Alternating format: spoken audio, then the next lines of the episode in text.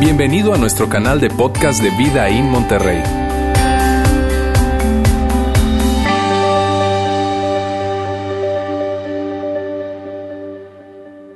Muy buenas tardes, ¿cómo están? Bienvenidos nuevamente, sobre todo esas personas que están el día de hoy con nosotros que recibieron la invitación de alguien, que les insistieron, que les insistieron y que ustedes hoy nos honran a nosotros con su presencia. De verdad, muchas gracias por estar acá. Espero que se la estén pasando muy bien en esta reunión especial de Navidad. Y mira, para los que ya son parte de, de la familia Vida In acá en Monterrey, Ustedes me han escuchado a mí decir que esta época para mí es una época especial. De hecho, a mí me encanta la época de la Navidad. Para mí es la mejor, la mejor época. Y, hoy sobre todo, imagínate, estamos a un día, a un día de celebrar la Navidad. Aún cuando, cuando a mí me encanta esta época de la Navidad, yo entiendo también, ¿verdad?, de que, de que esta temporada pueda generar diferentes pensamientos, diferentes sentimientos, a, diferentes personas, pues depende de, su contexto, depende de su formación, depende de lo que hayan vivido, depende de lo que crean. Inclusive, de hecho, mírame, hay, pensamientos que pueden ser muy similares a otros, pero hay pensamientos que son muy, muy distintos. De hecho, quiero mostrarles ahorita una imagen de, una, de, una, de algo que, pasó hace como unos nueve años aproximadamente en New Jersey, a la salida de uno de los túneles del tren de New Jersey, esos que comunican de Nueva York a New Jersey, el túnel Lincoln específicamente, colocaron un espectacular enorme que representa eso de que hay diferencias en términos de, de lo que pensamos acerca de la Navidad. ¿Está bien? Así que quiero mostrarles a ustedes una imagen que colocaron, y que no fue una imagen, un espectacular que realmente colocaron hace unos años por allá. Mira lo que decía. Decía esto. Tú sabes, esto es un mito. Esta temporada celebra la razón. Y, yo sé que te pones como un poco inquieto con esto. Pero eso fue lo que colocaron. De hecho, mira, la Asociación Americana de, Ateísmo o de, Ateos fue la que pagó el espectacular para que colocaran eso. Y, claro, entonces la gente estaba saliendo de este tren, de verdad, de, ese túnel, y cuando veían de repente lo que veían era, mira, tú sabes que esto es un mito, celebra la razón. Como era de esperarse, los cristianos se manifestaron. ¿verdad? Y entonces un grupo de cristianos, específicamente una organización católica, rentó el espectacular de al frente y también colocó su mensaje y el mensaje que colocó fue Jesús es la razón de la Navidad. Ahora, ¿qué quiero decir con esto? Mira bien, lo que quiero decir, lo que quiero representar es esto. Para todas las personas que salían de ese, de ese túnel, había como un dilema. Solamente al salir, ¿sabes? Porque se presentaba, era, es algo representativo probablemente, pero para mí es algo interesante, porque veían algo, por aquí es un mito y por acá es verdad. Y entonces, es un mito, es verdad, y probablemente no estaban pensando en que era un mito, pero debido a ese espectacular, se sembró en la mente, ¿será un mito? Esto, ¿es un mito o es verdad? Y e, este mensaje, quiero decirte, no es algo que haya cambiado en nuestros tiempos. Es algo que, se ha permeado cada vez más y se ha permeado de maneras diferentes. Mírame, este, hace como unas tres semanas eh, mi familia, Sandra, mi esposa y mi hija Antonella y André fuimos, de compras y fuimos a, Home Depot, este es el momento publicitario de nuestra reunión, ¿verdad? Y, y queríamos comprar esos letreritos que colocas en los jardines que, ¿sabes? Lo que colocan en los jardines, alusivos a la Navidad, en fin, qué sé yo. Y buscamos, buscamos, buscamos, y has de creer que no conseguimos ningún letrero que fuese alusivo a la Navidad. Había uno que decía felices fiestas, había otro que decía oh, oh, oh, oh, había otro que aparecía un muñequito de nieve y decía snowman, ¿verdad? Pero ninguno, por más de que buscamos, y mira, buscamos, ninguno conseguimos que fuese alusivo a la Navidad. Ninguno decía feliz Navidad, ninguno hablaba acerca de Jesucristo. Porque parece, inclusive hoy en día, ¿no has notado que muchas veces algunas personas prefieren decir felices fiestas? Y pareciera que es más conveniente decir felices fiestas que decir feliz Navidad. ¿Por qué? Porque de una u otra forma ese pensamiento se ha permeado en nuestra cultura. Y a mí me parecía una muy buena idea empezar el mensaje de hoy con esta historia de ese túnel en New Jersey porque de alguna manera representa lo que para muchas personas ha sucedido en algún momento de sus vidas probablemente. Oye, ¿esto será un mito? ¿O será una verdad? Y, viene ese pensamiento a sus mentes. Y de hecho, de hecho, algunas personas inclusive dicen, mira, no me quiero ni preguntar si es un mito es una verdad porque no quiero encontrar, me asusta que encuentre si me llego a hacer la pregunta y trato de buscar una respuesta. ¿Sabes? Claro está que esa duda no, no es algo que tú vas a, a, a verbalizar en la cena de Navidad.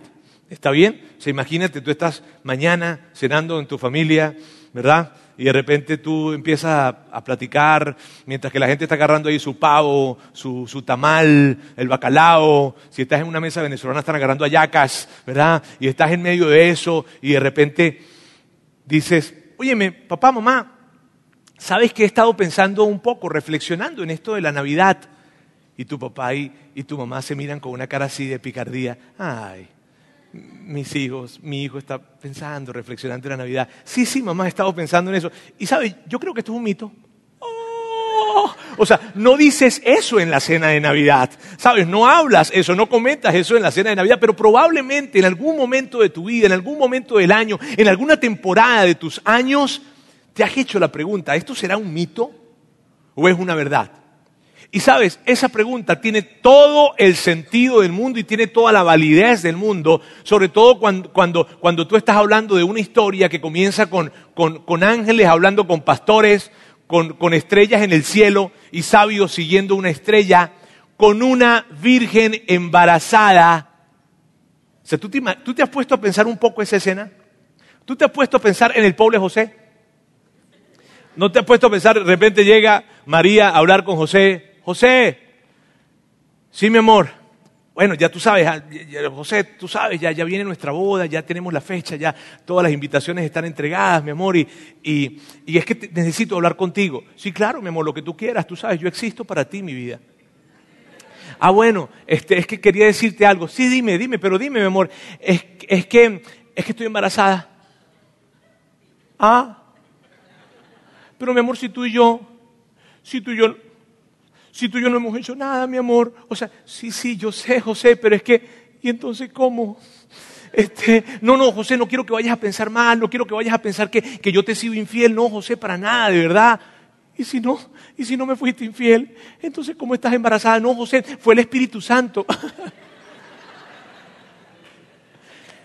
Tú te has puesto a pensar un poco en eso. No, dime, yo no te estoy aquí representando una cosa que no sea cierta. Entonces dime si no es legítimo el tema de hacerse la pregunta, oye, vale, ¿esto será verdad? ¿O esto es un mito?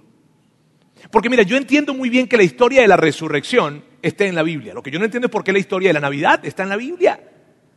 Yo entiendo bien lo de la historia de la resurrección, porque ponte a pensar en esto. La historia de la resurrección viene para darle credibilidad a todo lo que está en la Biblia y especialmente a todo lo que está en el Nuevo Testamento. Porque suponte, llega un amigo tuyo y te dice, oye, ¿sabes qué? Oye, mira, te quiero decir algo, está bien, va a llegar un momento en que yo me muera, ¿verdad? Y cuando yo me muera, tres días después de que yo me muera, yo voy a resucitar. ¿Y tú qué? ¿Te volviste loco? O sea, no, no te creo, no. ¿Qué? No, no, yo sé, yo sé que no me crees, yo sé que es difícil de creer, yo lo sé, yo solamente quiero pedirte algo. Cuando eso suceda, yo quiero que tú recuerdes que yo te anticipé que iba a pasar. Yo solamente, yo sé que no me vas a creer ahorita. Yo sé que te cuesta muchísimo, yo sé que es difícil de creer. Está bien, pero cuando eso suceda, yo te voy a pedir, por favor, que recuerdes que yo te anticipé esto. Entonces, entonces pues, eh, eh, eh, pasa el tiempo, tu amigo muere, y a los tres días tu amigo resucita tal cual como te dijo, y se aparece. Dime si tú no le vas a creer todo lo que él te dice. Dime si no le vas a creer lo que él dice que es y todo lo que él dice y todo lo que va a pasar y él, o sea, lo que tú me digas yo lo creo. ¿Por qué? Porque la resurrección es una historia que tiene todo el sentido que está en la Biblia, porque viene para dar validez y viene para dar credibilidad a todo lo que está en la Biblia. Pero la historia de la Navidad, o sea, la historia de la Navidad, eso de pastores, de pastores, eh, de perdón, de ángeles hablando con pastores, de, de estrellas en el cielo, de vírgenes embarazadas. Roberto, ¿qué sentido tiene que esa, o sea, por qué eso está en la Biblia? Porque ocurrió. Por eso está en la Biblia. Porque mira, nadie en su sano juicio, si quiere contar una historia que quiere que le crean, empezaría contando la historia con ángeles hablando con pastores, con vírgenes embarazadas y con estrellas en el cielo. Si tú mira, si tú vas a contar una historia, ponte a pensar un poco en que tú quieres contar una historia y tú quieres que tu historia te la crean. Tú vas a empezar la historia diciendo que habían ángeles que vinieron y se acercaron a hablar con pastores. No, no lo haces. Y entonces, ¿por qué está? Porque ocurrió. Amigos, porque esto ocurrió. Y por el hecho de que esto sea sobrenatural no quiere decir que no sea cierto. Por el hecho de que esto sea sobrenatural no quiere decir que no sea probable, de que no se pueda probar. Claro que sí. Y mira, si tú estás hoy con nosotros y tú y tú no crees en Dios, o, tienes muchas dudas con respecto a Jesús, ¿sabes? Dices, oh, tengo muchas dudas, yo estoy tan feliz de que estés acá. O probablemente tú dices, ¿sabes qué? Yo, yo Roberto, esta temporada para mí, yo me crié eh, creyendo esto, ¿sabes? Yo lo vivo más como una temporada como algo, como una tradición más bien. Mi mamá lo creyó, mi abuela lo creyó, en mi casa hay un nacimiento. Así es que yo lo que hago es vivir este tiempo como una tradición, yo lo que hago es abrazar el sentimiento que emana en este tiempo, pero yo no me pongo a pensar si esto fue algo histórico o no, porque no tiene mucho sentido para mí, Roberto. Para mí esto es una verdad social más que otra cosa, no es que es una verdad verdadera, sino más bien es una verdad social. Si tú estás acá y si tú piensas de esa manera, yo estoy tan feliz de que tú estés con nosotros o probablemente nos estás viendo en línea, yo estoy tan feliz de que tú estés en este momento conectado escuchando este mensaje. ¿Y sabes por qué? Porque, porque el texto que vamos a ver dentro de un momento probablemente signifique eh, eh, eh, el texto para ti que venga para eliminar la sospecha de que esto es un mito.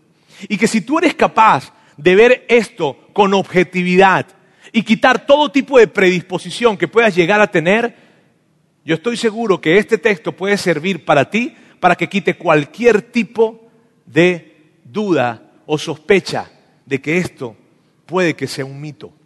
Entonces lo que vamos a hacer hoy es ir al libro de Lucas, que más que un libro es un documento que escribe un hombre llamado Lucas y que se escribió en el primer siglo y que lo que él escribió ahí, mira bien, lo que escribió y la forma en cómo lo escribió fue algo tan bueno y fue algo tan espectacular para el momento, fue increíble, que personas cuando empezaron a leer esto empezaron a copiarlo y lo copiaban, lo copiaban, lo copiaban y empezaron a distribuirlo por todas partes.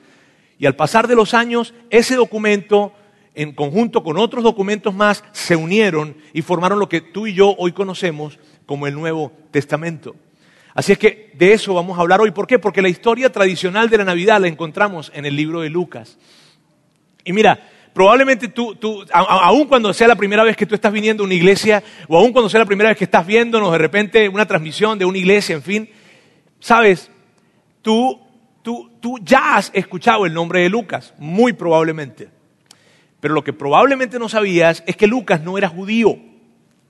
Lucas no era judío. ¿Y por qué eso es importante, Roberto? Porque si Lucas no era, judío, significa, la implicación es esta, que él no estaba buscando un Mesías, él no estaba esperando un Mesías, él no necesitaba un Mesías. Si tú hubieses hablado con Lucas y le hubiese dicho, oye Lucas, el Mesías, tú sabes, ¿qué? Lucas no necesitaba un Mesías. Lucas era un médico gentil que no estaba esperando un Mesías y que sin embargo terminó abrazando las enseñanzas de Jesús y terminó abrazando quién es Jesús. Lucas, Lucas tenía un amigo que se llamaba Teófilo y su amigo, su amigo era cristiano, probablemente puede que se parezca un poco a tu historia, eh, porque Teófilo era cristiano, había creído, pero él tenía muchas dudas con respecto a lo que había creído. Y entonces gente se acercaba para hablar con él y, le contaban y le contaban. Entonces el Teófilo habla con Lucas, le dice, oye Lucas, ¿sabes qué? Me dijeron esto acerca de Jesús, eh, pero ¿esto es cierto? Eh, oye, oye, eh, Lucas, Lucas, me, contaron que, que Jesús hizo esto. ¿Es verdad? ¿Realmente pasó? Lucas, también me contaron esto y no logro colocar en orden nada. ¿Sabes qué, Lucas? Ayúdame a entender. ¿Es verdad todo esto que me están contando acerca de Jesús? Y entonces Lucas decide escribir cada cosa que sucedió, pero lo hizo de una manera muy particular y eso es una de las cosas que le da muchísimo valor al libro de Lucas. Y es que él lo hizo cronológicamente. Lucas tomó lo que sucedió y lo colocó cronológicamente para que las personas pudieran tener seguridad de que lo que estaban leyendo no era un cuento, no era un mito, no era un relato de, tú sabes, érase una vez, no, sino que era verdad. Entonces Lucas escribe ese libro de esa manera. Y de hecho, la manera en cómo Lucas comienza el libro, su libro, su documento, es muy importante. Porque esa manera en la que Lucas comienza su libro, ese documento, esa forma en que Lucas lo comienza, es una de las maneras por las cuales creemos tanto en ese documento y creemos tanto en ese libro. Yo quiero que juntos podamos ver cómo inicia Lucas su documento. ¿Está bien? Dice, muchos han intentado hacer un relato de las cosas que se han cumplido entre nosotros. Y cuando dice de las cosas que se han cumplido entre nosotros, se está refiriendo a los eventos que sucedieron alrededor de la vida de Jesús. Ahora, mira, mira, mira algo interesante acá. Y es lo siguiente. Mira, mucho antes de que Jesús fuera famoso, mucho antes de que iniciara la iglesia, mucho antes de que todos los eventos alrededor de la vida de Jesús se, se, conocieran a lo largo de muchas, muchas ciudades, mucho antes de eso, Lucas habla con Teófilo y le dice, óyeme, ¿sabes qué Teófilo? Hay muchas personas en esta ciudad que están escribiendo acerca de lo que pasó. Hay muchas personas que están escribiendo. Y, como muchos están escribiendo, yo me estoy dando cuenta y yo quiero escribir esto, pero yo quiero escribirlo de una manera ordenada. Yo quiero escribirlo de una manera cronológica. Y sabes qué? ¿Sabes qué, Lucas? Lo voy a escribir y voy a empezar a tomarme el tiempo para esto.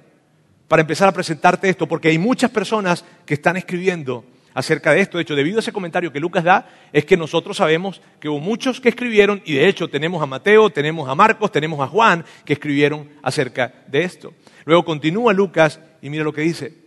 Dice, tal y como nos las transmitieron los que desde el principio fueron testigos presenciales y servidores de la palabra. Sabes, esto es tan importante. ¿Por qué? Porque, porque esto que escribe Lucas no es algo así como que, mira, Teófilo, te voy a contar lo que un amigo le dijo un amigo, le dijo al primo de un amigo que sucedió hace 200 años. No, ¿sabes? Sabes que muchas veces nos conseguimos con eso cuando alguien nos está contando. Cierto que cuando alguien se acerca para nosotros y nos cuenta, oye, vale, es que me enteré de esto. ¿Y cómo te enteraste? No, me lo dijo el primo de un amigo. Ah. Ya cuando te dicen el primo de un amigo, la cosa ya va mal. Pero lo que está diciéndole Lucas a Teófilo es, no me lo dijo el amigo del amigo del amigo del amigo del primo de mi amigo, me lo dijeron testigos presenciales, personas que estuvieron sentadas allí, viéndolo de primera mano. No fui a hablar con personas a quienes se lo contaron, fui a hablar con personas que estuvieron enfrente, enfrente, en directo, allí, en el momento y en el lugar en que las cosas sucedieron. Y por eso, Teófilo, esto es tan importante. Luego continúa y dice esto. Dice, por tanto, yo también, excelentísimo Teófilo, habiendo investigado todo esto con esmero desde su origen, he decidido escribírtelo ordenadamente. Mírame, lo que Lucas le estaba diciendo a Teófilo era esto. Teófilo, mira bien, lo que tú vas a leer aquí, lo que vas a leer en las siguientes páginas, lo que vas a leer en los siguientes párrafos, es el resultado de una investigación, no es el resultado de una conversación, no es el resultado de una suposición, no es el resultado de, bueno, a mí me parece que, bueno, yo escuché que no. Lucas le está diciendo a Teófilo, oye, vale, Teófilo, ¿sabes qué? Esto es el resultado de una investigación. Yo hablé con una persona y le pregunté, ¿pero tú estuviste allí? Sí, yo estuve allí. ¿Y qué fue lo que viste? Esto y esto y esto. ¿Y sabes qué, Teófilo? Yo no me la comí.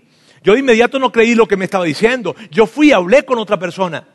Y yo fui a hablar con otra persona y le pregunté, a ver, a ver, a ver, ¿tú estuviste en, aquel lugar? Sí, yo estuve. ¿Y estuviste en el momento? Sí, yo estuve. ¿Y estuviste exactamente? Yo estuve. Cuéntame qué viste. Y luego fui a hablar con otra persona. Y cuando empecé a ver los tres relatos de las tres personas que me contaron del mismo momento y del mismo lugar y del mismo eh, acontecimiento, las tres historias coincidieron. Y eran personas que no se conocían entre ellos. Yo investigué y lo hice con esmero. Y sabes, ¿Por qué Lucas está diciéndole esto a Teófilo? Porque Lucas sabía que lo que iba a leer Teófilo en los siguientes párrafos era difícil de creer. Y Lucas quería que Teófilo tuviera seguridad de que lo que él escribió no fue que se sentó con alguien, se lo dijo y él se la creyó, sino que él se sentó a investigar y con esmero y detalle él escribe todo lo que escribe en las siguientes líneas. Eso es muy importante. Y luego Lucas dice esto. Para que llegues a tener plena seguridad de lo que te enseñaron.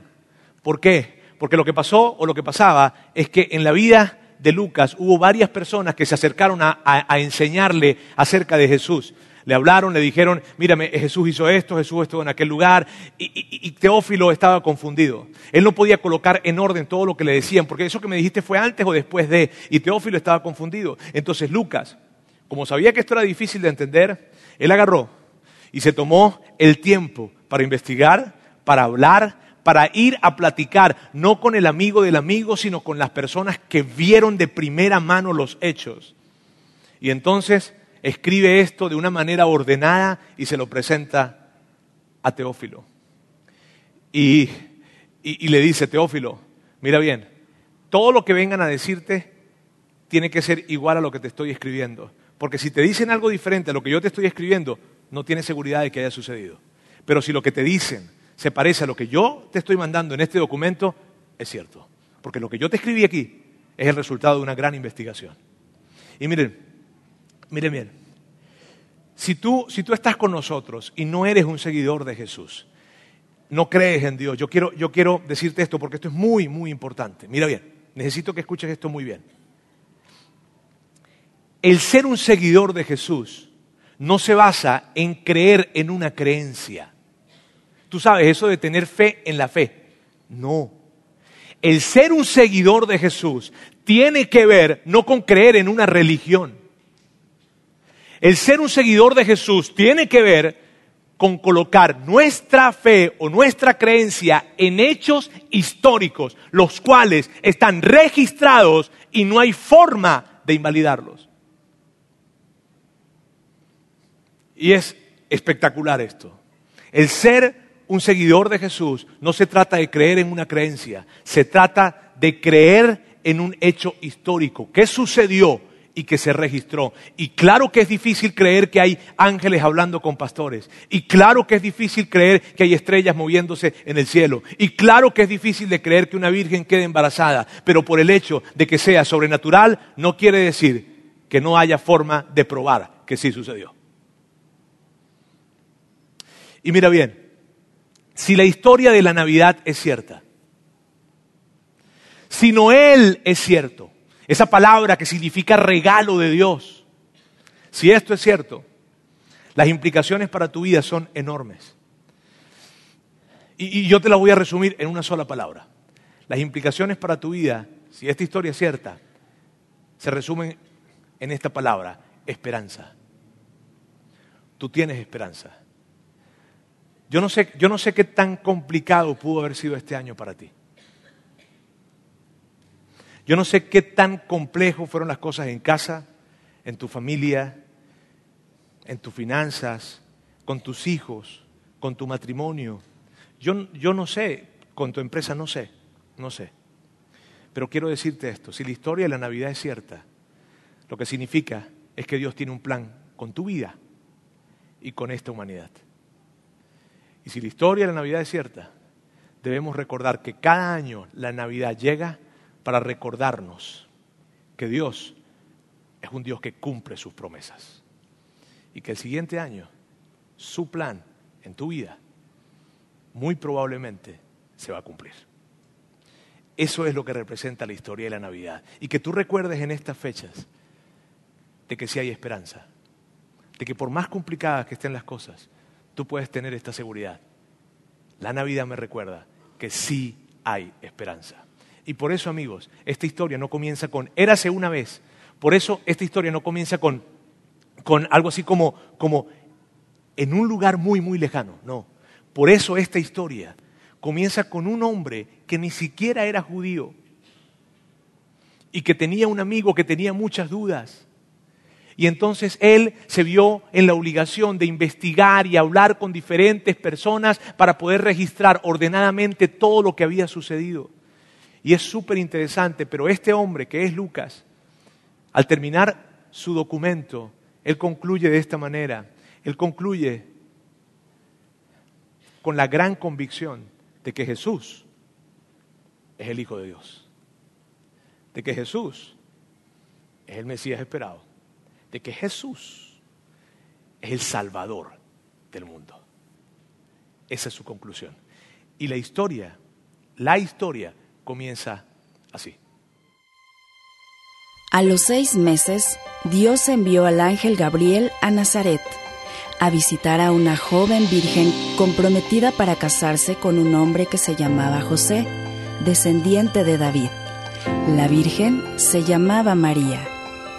El ángel se acercó a ella y le dijo, Te saludo, tú que has recibido el favor de Dios. el Señor está contigo. Ante estas palabras, María se perturbó y se preguntaba qué podría significar este saludo. No tengas miedo, María. Dios te ha concedido su favor, le dijo el ángel. Quedarás encinta y darás a luz un hijo y le pondrás por nombre Jesús. Él será un gran hombre y lo llamarán Hijo del Altísimo. Dios el Señor le dará el trono de su padre David y reinará sobre el pueblo de Jacob para siempre. Su reinado no tendrá fin. ¿Cómo podrá suceder esto? le preguntó María al ángel, puesto que soy virgen. El Espíritu Santo vendrá sobre ti y el poder del Altísimo te cubrirá con su sombra. Así que al santo niño que va a nacer lo llamarán Hijo de Dios. También tu parienta Elizabeth va a tener un hijo en su vejez. De hecho, la que decían que era estéril ya está en el sexto mes de embarazo, porque para Dios no hay nada imposible.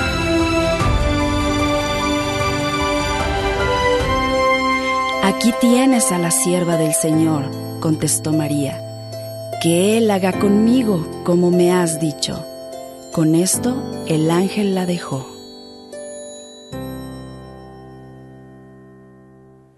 En esos días, Augusto, el emperador de Roma, decretó que se hiciera un censo en todo el imperio romano. Este fue el primer censo que se hizo cuando Sirenio era gobernador de Siria. Todos regresaron a sus pueblos de sus antepasados a fin de inscribirse para el censo. Como José era descendiente del rey David, tuvo que ir a Belén de Judea, el antiguo hogar de David. Viajó hacia allí desde la aldea de Nazaret de Galilea llevó consigo a María, su prometida, cuyo embarazo ya estaba avanzado. Mientras estaban allí, llegó el momento para que naciera el bebé.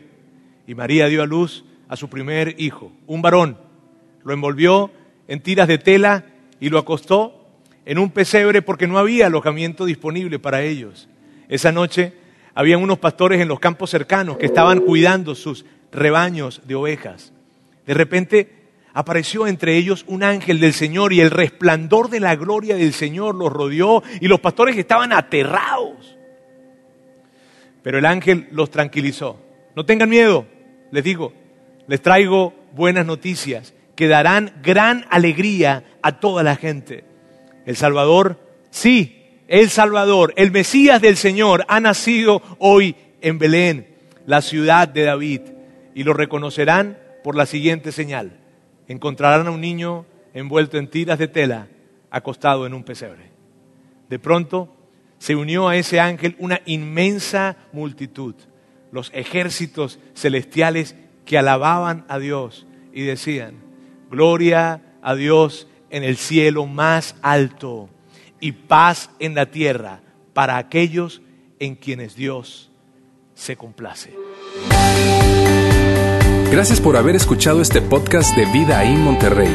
Si deseas escuchar estos mensajes en vivo, te invitamos a que nos acompañes todos los domingos a nuestro auditorio. Para más información sobre nuestra ubicación y horarios, entra a vidainmty.org o síguenos en nuestras redes sociales como Facebook, Twitter e Instagram. Nos vemos la próxima semana.